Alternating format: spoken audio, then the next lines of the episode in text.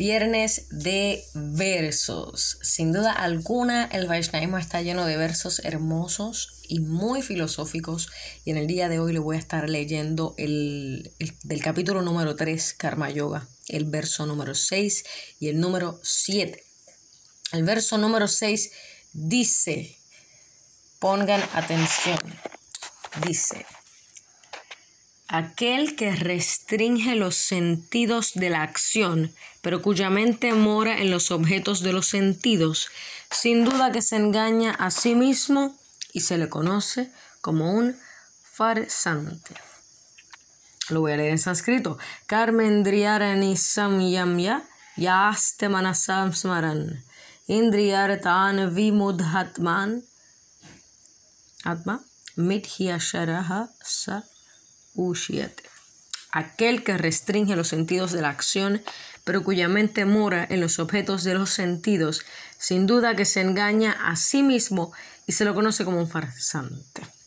El significado que nos da nuestra, nuestro gurú Bhaktivedanta Swami Prabhupada todas mis reverencias y todas las glorias a los maestros espirituales. Oman Yanati Miranasya Yanayana Shalakaya Shakshur Unmilitam Yanatasmai Shri Gurave Namaha.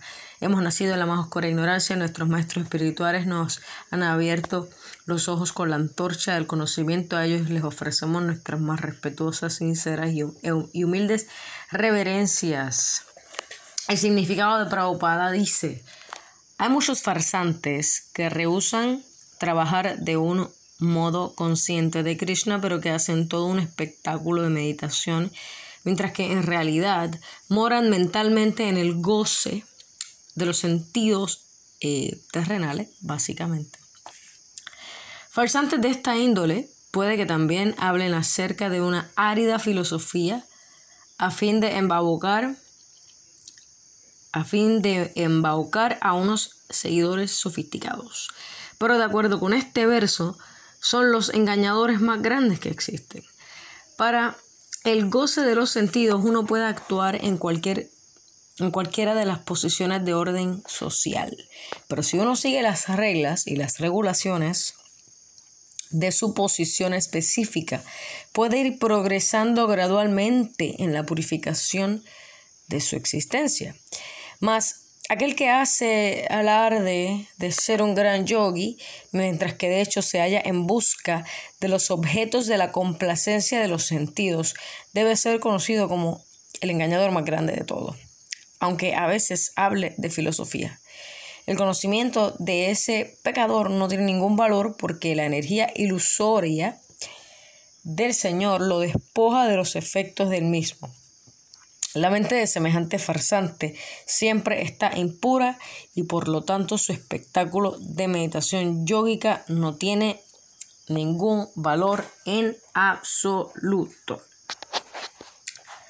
Así culmina el comentario de Prabhupada eh, sobre este verso. Pienso que tenemos que tener cuidado, ¿verdad? A, quienes, a, a qué maestros veneramos. Debemos conocer tener em, a la mano eh, libros autorizados de filosofías autorizadas, muchas comunidades que se inventan sus propias religiones, em, causando que las demás personas crean dependencia, eh, creyendo que es un avance espiritual, pero en realidad eh, es en base al goce de los sentidos terrenales. Y no es que el Vaishnavismo esté en contra del goce de los sentidos, sino que sabemos que el goce de los sentidos real, eterno, permanente y que vale la pena es el goce en conciencia de Krishna. Es cuando hacemos actividades en conciencia de Krishna, lo mismo que hacen los demás, los quehaceres de la casa, estudiar, trabajar, de fiesta con música, kirtan, comida prayada, espiritualizada. Básicamente se trata de espiritualizar todo lo que se hace eh, para así poder dar una, una prédica o para poder hablar del conocimiento de Krishna, hay que estar plenamente consciente de esa realidad y no tratar de engañar a los demás. Eh, por lo tanto, aprovecho este momento también para decir que yo, yo no estoy autorizada para la prédica. Eh, obviamente, en mi propio camino tengo que seguir moldeando ese diamante, seguir moldeando eh, mi conciencia para que se acerque más a la realidad de mi alma que servirle a Krishna. Em, espero que les haya gustado este verso eh, y, que vuelvan por el podcast para escuchar más versos todos los viernes. Em, espero que estés bien y que cada vez estés mucho mejor. Voy a leer nuevamente el verso y es aquel que restringe los sentidos de la acción aquel que restringe los sentidos de la acción, pero cuya mente mora en los objetos de los sentidos, sin duda que se engaña a sí mismo y se le conoce como un farsante. Así que no, nos no vamos a restringirnos, eh, pero sí vamos a poner de nuestra parte para nuestro goce espiritual. Así que hasta ahí los dejo, hasta ahí mi parte, Hare Krishna.